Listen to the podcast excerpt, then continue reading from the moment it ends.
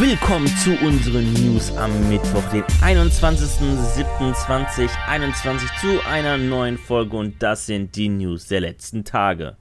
Mit X-Deviant kündigt Ubisoft einen weiteren Free-to-Play-Shooter der Tom Clancy's Reihe an. Im ersten Reveal-Trailer erhalten wir erste Einblicke ins Gunplay und uns werden die verschiedenen Fraktionen, die Deviants, vorgestellt. Darunter die Wolves aus Ghost Recon, die Eklon aus Splinter Cell und die Outcast und Cleaners aus The Division. Das von Ubisoft San Francisco entwickelte Spiel besitzt aktuell noch keinen Release-Termin, wird jedoch für PS4, PS5, Xbox One, Xbox Series und Ubisoft Connect, Luna und Stadia erscheinen. Zudem ist für den Start vollständiges Crossplay geplant.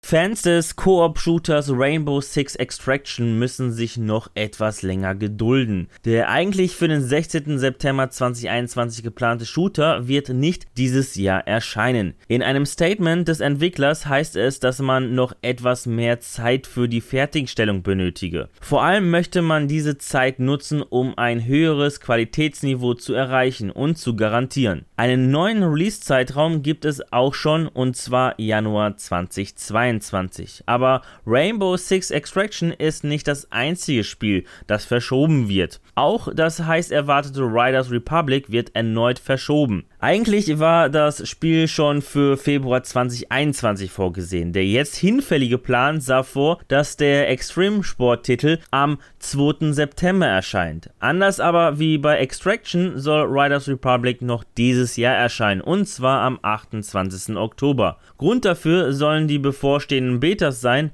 Laut Ubisoft möchte man noch etwas am Spiel schrauben und das Feedback der Community abwarten.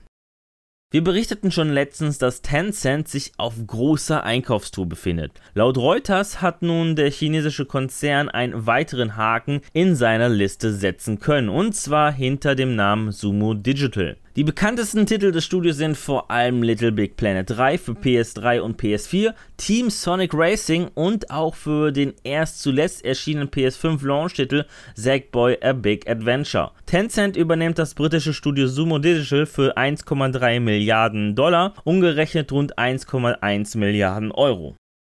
Und auch beim Frankfurter Studio Keen Games mischt Tencent mit. Gemeinsam mit Hero Capital gewährt man dem deutschen Studio eine Finanzspritze von 10 Millionen Dollar. Aktuell arbeitet das Studio an einem Portal Knights Nachfolger, der wie sein Vorgänger ebenfalls ein Multiplayer Open World Sandbox Rollenspiel für PC und Konsole werden soll. Das Investment soll Keen Games dabei helfen, eine eigene Engine zu entwickeln und das neue Spiel selbst ohne externen Publisher zu vermarkten.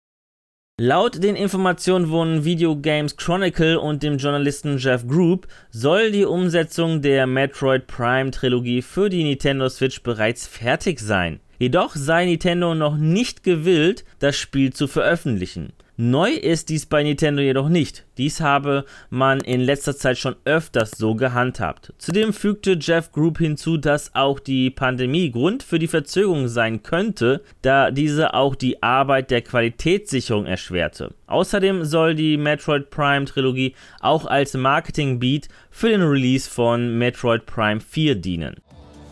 Ja, das waren die News der vergangenen Tage und an dieser Stelle verabschiede ich mich von euch.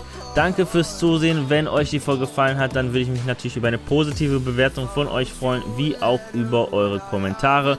Und damit ihr keines unserer Videos verpasst, einfach ein Abo dalassen und das Glöckchen aktivieren. Die nächste Folge gibt es am Samstag. Bis dahin bleibt gesund und guten Loot euch. Ciao.